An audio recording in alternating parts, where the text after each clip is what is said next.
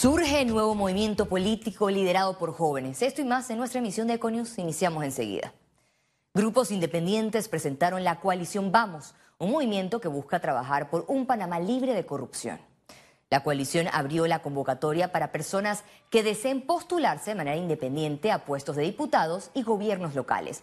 El movimiento se basa en siete requisitos que tiene como pilar la transparencia. Vamos, quiero dar un agradecimiento muy especial cada uno de los aspirantes a Vamos tiene que ser una persona transparente, comprometiéndose a la rendición de cuentas constante, presentando declaración de sus intereses, de sus posibles conflictos de intereses. Y tiene que decir cuáles son sus bienes y patrimonios al entrar y al salir del cargo.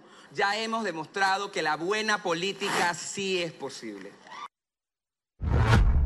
Este martes inició el proceso de capacitación de los activistas que solicitaron la revocatoria de mandato del alcalde José Luis Fábrica.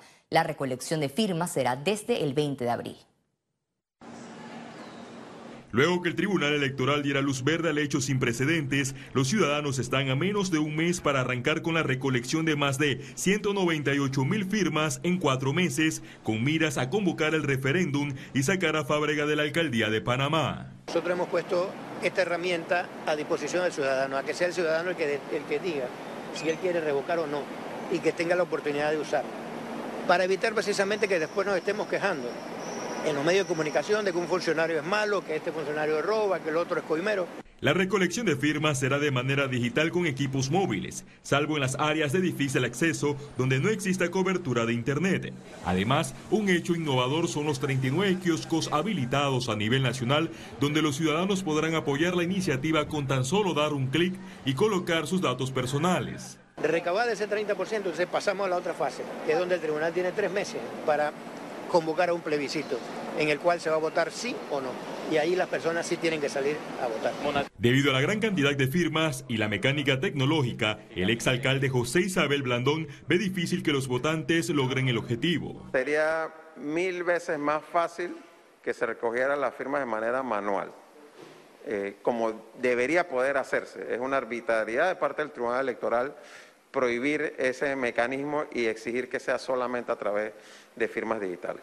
Los activistas están a la espera que el Tribunal Electoral responda una consulta relacionada a la viabilidad de celebrar nuevas elecciones, de sacar a Fábrega del cargo o la alternativa de mantener a la vicealcaldesa Judy Beana. Félix Antonio Chávez, Econius. El decano de Humanidades de la UNACHI denunció persecución contra los opositores de la reelección de la rectora Etelvina de Bonagas.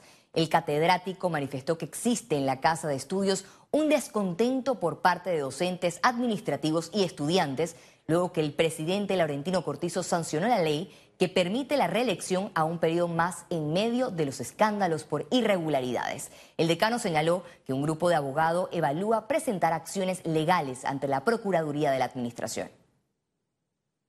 El Consejo Académico estableció una comisión para investigar el caso nosotros votamos en contra de la comisión porque creemos que los estudiantes tienen todo el derecho a manifestarse públicamente y lo que no podemos nosotros aceptar que sean golpeados, maltratados verbalmente por ningún motivo. A ningún estudiante no se le puede tratar dentro de los predios de la universidad y fuera de ella de esa manera como fueron ellos atacados. Y el sector administrativo también.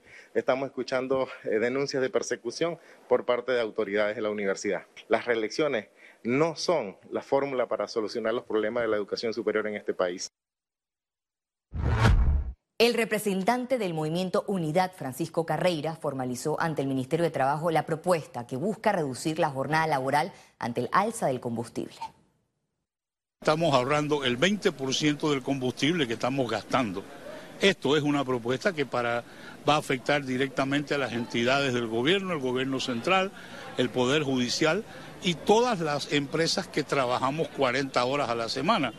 La empresa privada de 48 horas tiene que tomar otras medidas, teletrabajo, cosas por el estilo, pero el tema es, tenemos que comenzar a solucionar esto de una manera creativa. El director general del Instituto Conmemorativo Gorgas indicó que la aplicación de la cuarta dosis contra COVID-19 dependerá del comportamiento del virus en el país y va a depender de la situación del país.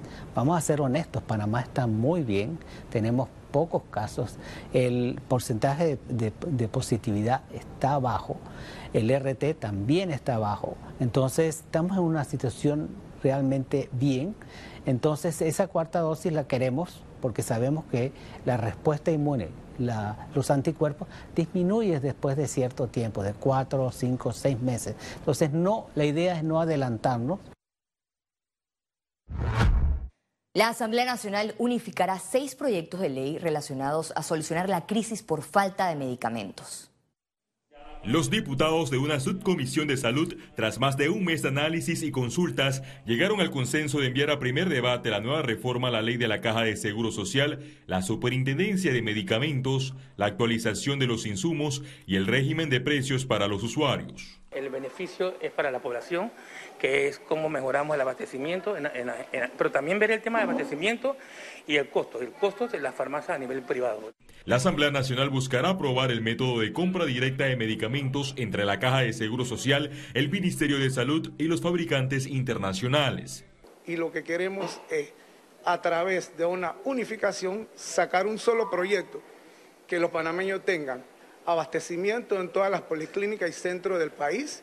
Los distribuidores de insumos recomendaron poner en marcha un sistema informático robusto, disminuir la burocracia, mejorar el recurso humano y regresar a la licitación de precio único. No se trata de un tema de ley, se trata de una situación administrativa, ¿no? de poner las cosas a andar ¿no? con lo que hay. Los empresarios advierten a la Asamblea tener cuidado y evitar la compra directa de medicamentos sin registro sanitario. Félix Antonio Chávez, Econius. El gobierno y empresarios del sector productor insisten que hay que renegociar el tratado comercial con Estados Unidos.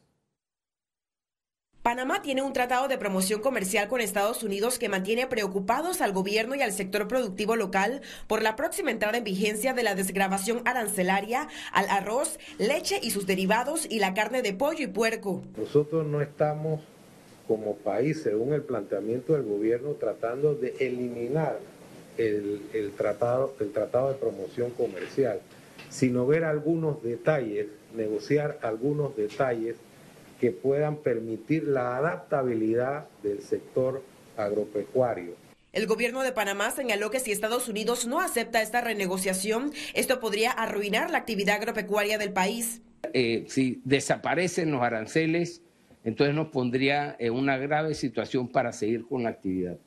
Sería llegando a cero, como usted menciona, el arancel tanto de pollo como de cerdo. Ganaderos y avicultores aclararon que no plantean el desconocimiento del tratado, sino la revisión de asimetrías entre ambos mercados. Si los productos llegasen y que no hubiese ninguna negociación, esto definitivamente va a ser devastador para el sector agropecuario. Lo más correcto sería que negociemos, eh, e incluso yo soy de la opinión de que, eh, que le solicitemos a los Estados Unidos reciprocidad, porque nosotros antes del tratado le firmamos la equivalencia sanitaria. Porque el mismo tratado contempla mecanismos de revisión.